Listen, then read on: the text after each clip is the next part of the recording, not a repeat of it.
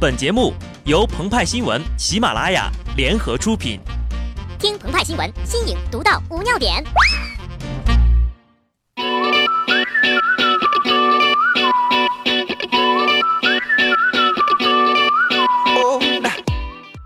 本文章转自澎湃新闻澎湃联播，听众朋友们，大家好，我是机智的小布。约炮是刚需，目前看来呀，约架也是。前者催生了陌陌等应用，而后者竟然是空白的，这是创业的蓝海呀！小伙伴们还不赶紧的行动？构思是这样的：选择自己的价值取向，比如挺中医还是反中医，挺转基因还是反转基因，吃咸粽子还是甜粽子，买脆桃还是水蜜桃，看《小时代》还是不看《小时代》，粉陆奇还是不粉陆奇，科蜜还是科黑，没吹还是没黑。老虎厉害还是狮子厉害？当然了，还有自干五和公知，在这些公共话题里选一个阵营，然后将获得由各种标签组成的身份，并根据大数据算出战斗值。现在呀，可以在对立的阵营中选择某一个对象，发出一个丑的表情，对方对你有兴趣，就会说：“你瞅啥？”你回应：“瞅你咋地？”再瞅一个试试，试试就试试，然后就可以约了呀。可选择文约或者武约的模式。文约就是口炮党、键盘侠们爱干的事儿。武约的话，系统根据双方位置匹配最中间的地点，双方支持者可选择围观、助威或者参战。胜利的一方将获得经验值、战力值，并且到附近商家可享受五折优惠的待遇哦。鹏鹏就是这个名叫架架的 APP 上的红人了。迄今为止，他已经向一百四十九名小学生、一百零一个幼儿园的小朋友发出了约架的邀请。珠海的董女士非常的好奇，注册了架架。竟然发现一向看不惯的北京雷布斯也在上面，他向对方发出了战书，他们在武汉某酒店大战三天三夜呀，一时间成为架架上最热闹的事情。家住北京通州的于小姐也因为与家住石景山的某先生三观不合，应用为他们匹配了最佳的约架地点——三里屯的某试衣间。估计是默念一百遍寒山问拾得后，少林寺方丈释永信，最终呀还是按耐不住约架举报他的释正义，后者举报他是疯狂的玩弄女人、嚣张的侵占少林寺的财产和玷污少林寺名誉的老虎。这个应用还具有匿名约架的功能。北大、清华、四川招生组的老师们说，以前约架吧总是闹得满城风雨，自从有了架架。约架不仅更方便了，还能保护隐私哟。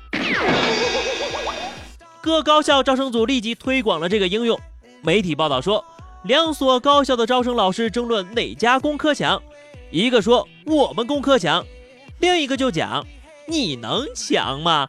我们比你强多了，你不如我们。争来争去，最后两个人决定五约。一个老师虽然个子不高，但很凶悍，把对方的老师呀牙都打掉了，一嘴的血呀。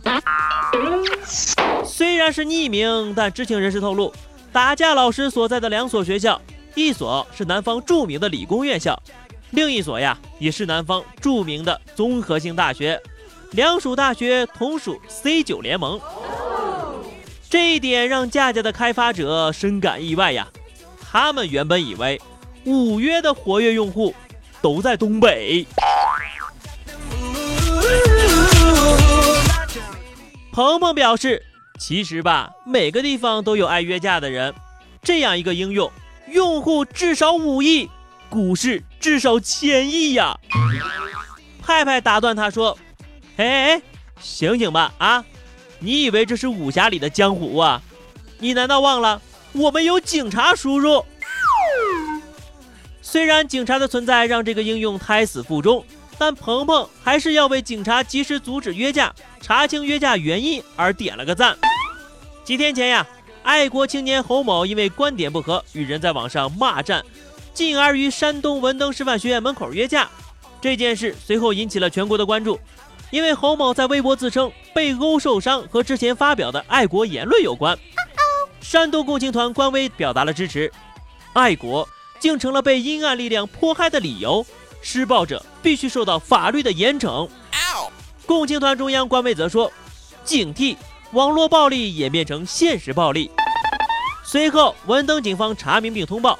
侯某某与打人者在网上发生言论纠纷，引发矛盾。在理论中，双方共六人参与斗殴。目前，涉案的六人均被行政处罚。爱国青年被群殴，原来呀是约架，很多人不淡定了。浙江省团委甚至因此向文登警方喊话：可记的甲午之殇。一场小约架引发了一场更大的约架，很多人表示呀，越来越看不懂了。以前总是质疑警方的公知和大 V，这次力挺警方。以前喊正能量的自关五，纷纷变成了四科律师。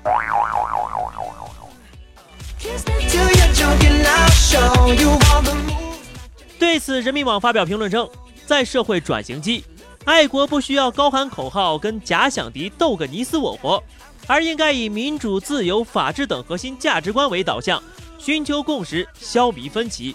让利益各自表达，让戾气无处藏身，让社会变得美好。说的真好啊！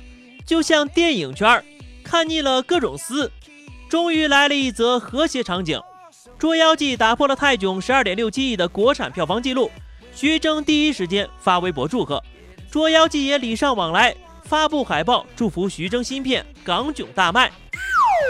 谁会不看好电影？谁会不爱国？不能因为自己高喊爱国，就把别人当成阶级敌人，大家说对吗？好的，那么以上就是本期节目的全部内容。更多新鲜资讯，敬请关注喜马拉雅澎湃新闻。下期节目我们再见吧，拜拜。